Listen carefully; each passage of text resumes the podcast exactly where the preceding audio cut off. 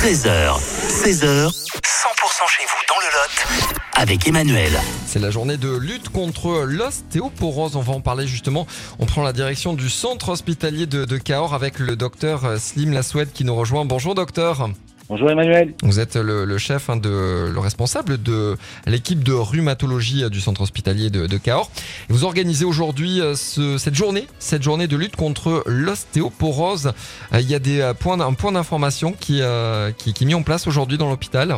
Tout à fait. Ce sera l'accueil de l'hôpital avec euh, des personnes soignantes euh, qui vont donner des informations sur la prévention de l'ostéoporose, qui est une maladie euh, fréquente, euh, sévère, grave même, euh, et qui peut être bien entendu aussi euh, prévenue avec des thérapeutiques et des, des soins particuliers. Oui, c'est la question que j'allais vous poser ju- justement.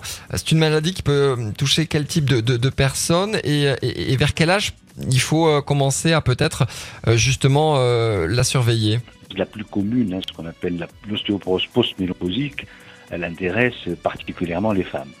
Durant la période qui suit euh, la ménopause, cette ménopause est responsable d'une décalcification osseuse qui peut amener à des fractures spontanées.